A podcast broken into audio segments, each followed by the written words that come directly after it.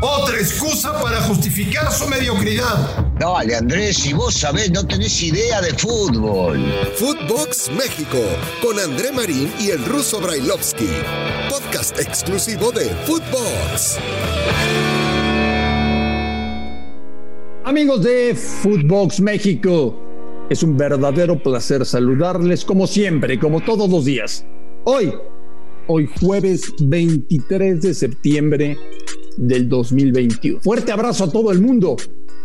Nos llegan mensajes de todo el mundo que están contentos, que nos escuchan y que quieren más. Pues les vamos a dar más aquí en Fútbol. Sonó feo eso, Marín. Eh, Sonó feo eso, Marín. Pero con, to- con todo respeto, con todo respeto. Ah, ok, ok. Oye, Ruso, ¿cómo estás, Daniel?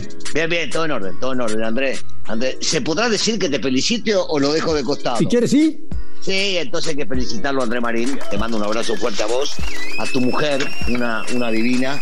Este, no, no cualquiera en esta época cumple tantos años de casado, no vamos a decir cuántos para, para que la gente no sepa tu edad, pero, pero muchas felicidades, que sea por muchos años más. Muchísimas gracias, Ruso. Y no tengo ningún problema. Yo, ese, ese tipo de cosas no me acomplejan. Yo tengo 48, 48 años de edad y hoy estoy cumpliendo 15 años Pero te de das casado. cuenta, ahí es el problema. Ya la gente va a decir, ¿en serio 48? Parece de 76. Es lo que yo no quería, es lo que Puede yo no ser. quería marcar. Pero bueno, si a vos te pareció bien. Ahora, la gente que me dice que me veo acabado, no me preocupa, Ruso, ¿No? porque son 35 años trabajando de lunes a domingo. Sí. Entonces, bueno, no, no me veo tan, tan joven y rozagante como tú. Sí. Este, O sea, que- no hago el ejercicio como tú, Sí. no fui deportista profesional como tú, Sí. no tengo buena condición física, no me gusta hacer ejercicio, Sí. eh, etcétera, etcétera, O sea, etcétera.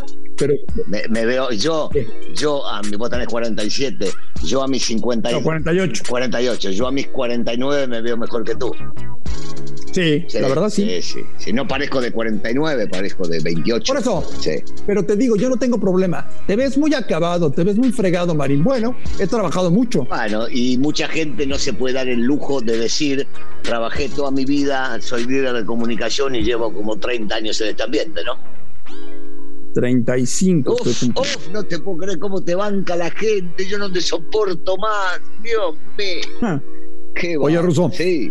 Este, los directivos, los dueños del fútbol mexicano me, me- me dijeron hace unos minutos Sí.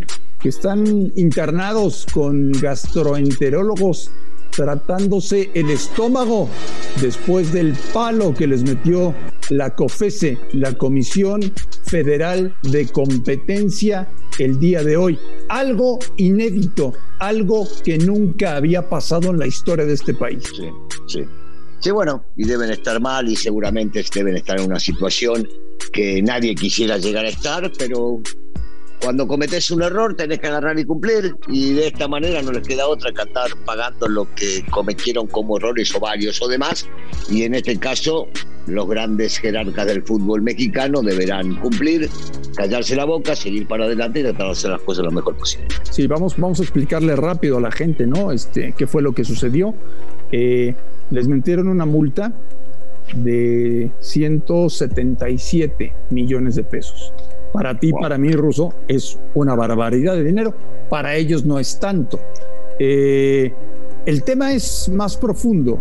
Los están castigando por el pacto de caballeros, por tratar mal en el tema de transferencias a los futbolistas, por los salarios que le pagan a las mujeres en la liga femenil, eh, por tráfico de influencias, por abuso de poder, algo que ya sabíamos, Daniel.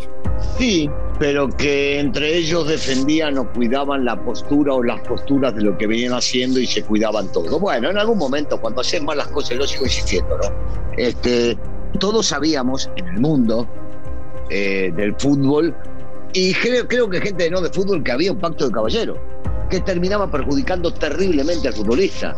Igual se hacía, igual se hizo, igual se manejaba, igual lo hacían de costado, igual no pasaba nada hasta que de repente apareció y sí hay que pagar por todo lo hecho anteriormente. Mira, si es mucho, si es poco, cada uno sabrá, ¿no? Porque el bolsillo de cada uno es diferente. Pero ya era hora, ya era hora que se pague por, eh, por haber hecho las cosas mal o haber abusado sobre todo del futbolista. Así que yo, yo creo que, que era momento, que era justo, que había que hacerlo y les acaba de llegar. Ahora yo me imagino que van a agachar la cabeza, van a pagar lo que hay que pagar y van a seguir adelante, no queda otra, no, no, no hay manera de revertir esta situación. Lo que, lo que es muy importante, Russo, es que eh, a partir de esto que sucedió, que los futbolistas que queden libres de contrato eh, puedan fichar con el equipo que les dé la gana, ¿no? Bueno, pero, pero eso, eso me imagino que ya está pactado, ya desde la ley Bosman, bueno, acordás? Ah, este, en México no, en México no. Bueno, no, bueno, está bien, está bien, pero ¿vos te parece que después de esta multa van a seguir haciendo las cosas indebidamente? Espero que no. Yo me imagino que van a aprender y que el futbolista que queda libre, como bien decís, va a ir y va a ser este, libre de poder arreglarse con el equipo que más le convenga. Espero, bueno, ¿sabes qué? A los hechos. Esperemos un par de semanas y estaremos más seguros si eso se va a cumplir o no. Solamente para redondear el tema, les ponemos un ejemplo de un hombre que está bien asesorado, que entiende los derechos y obligaciones que tiene como futbolista profesional y que los llevó a cabo. Estamos hablando de uno de los mejores futbolistas mexicanos que hay en este momento, seleccionado nacional, que se llama Orbelín Pineda, quien termina contrato con Cruz Azul en el mes de diciembre. Le ofrecieron por varias, varias semanas ofertas para renovar su contrato. Orbelín no quiso renovar contrato con Cruz Azul queda libre el 31 de diciembre y ya firmó con el Celta de Vigo de la Primera División de España, equipo al que llegará libre. Es una muy buena operación para el Celta. Se lleva un gran jugador sin pagar un solo centavo. Y Orbelín en enero estará jugando en España, Rusia. El tema es que para llegar a eso, vos tenés que ser un gran futbolista. Porque difícilmente, si tenés la posibilidad de quedar libre y no te gusta el contrato y ya te vienen hablando para jugar en Europa, difícilmente la institución, si no sos un futbolista de élite, te vaya a seguir poniendo en la palestra. ¿Qué hacen? Te mandan a la sub-20, no te dejan entrenar, desapareces un poco del mercado y los que te querían comprar empiezan a dudar. Acá Orbelín seguía estando en la selección, daba buenas actuaciones, acababa de ser el campeón y entonces era imposible que no lo vean y era más fácil para el pueblo. Pero ¿sabes qué? Me parece bárbaro. Eh, optó por la opción que más le convenía, se va a ir a Europa, el chico quedó libre, es lo más justo porque no fue renovando contrato y ojalá le vaya bien porque tiene todas las condiciones para poder triunfar. Bueno, vamos a meternos al tema del clásico, señor Brailovsky. ¿Tú crees? ¿Tú crees? ¿Tú crees? ¿Tú crees que el próximo sábado a las 11 de la noche, cuando haya terminado el partido, Daniel Brailovsky se va a sentir orgulloso y bien representado por su equipo? Sí, bueno, sí, sí. Es lo que creo, es lo que quiero, eh, es lo que me gustaría y, estoy seguro que eh, el 100% de los hinchas, los fanáticos del América piensan igual que yo. Me encantaría que el América juegue bien, que dé buen espectáculo y que gane el partido. Sí, por supuesto. Me, encantaría, me encantaría que pudiera llegar a pasar. Eh, es lo que espero de, estos chicos. Creo que tienen todas las, las condiciones, el talento para poder llegar a hacerlo y Dios quiere que se dé, porque en realidad eh, mejor que ir a jugar un partido de estos en el Estadio Azteca con, con ya con público después de muchísimo tiempo y poder agarrar y mostrar la capacidad que tiene cada uno de ellos, bueno, y más jugando en casa, jugando local. Sí, Andrés, ojalá, ojalá se dé todo esto que, que acabas de decir y que podamos disfrutar los americanistas de un, de un triunfo. Yo no tengo absolutamente nada eh, contra los operadores del Estadio Azteca ni contra la directiva del América, de verdad.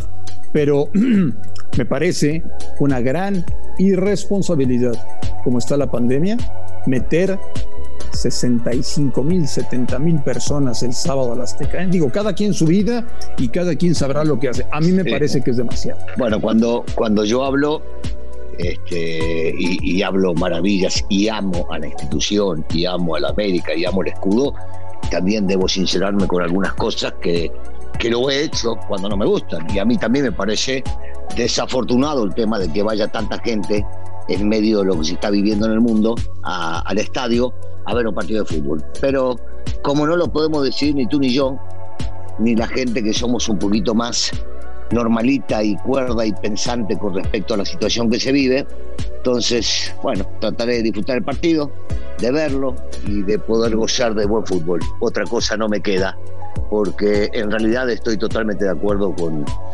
con que es una locura que vaya tanta gente en medio de lo que estamos viviendo. Oye, este rápido, Ruso, antes de despedirnos. León anda presumiendo que ganó el primer título internacional de su historia. No perdamos de vista que el cachondeo este que armaron en Estados Unidos y que ayer fue muy bonito y muy espectacular en Las Vegas, no deja de ser un torneo amistoso. ¿eh? Bueno, a ver, podemos poner las cosas en su lugar. Es un título internacional, sí. ¿Por qué? Porque se jugó en Estados Unidos, este, pero la realidad es que es de muy poca importancia, de muy poca valía, un torneo amistoso. Pero bueno, tan contentos, tan felices, lo ganaron siempre es bueno, ganar y llevarse un título y demás. Está, está bárbaro, está bárbaro. Y más en la forma que lo hicieron, empezaron, vinieron de atrás y se terminaron recuperando. Está bien, eh, quieren presumir que presuman, pero yo creo que desde este lado nosotros tenemos que tratar de ubicar un poco a la gente.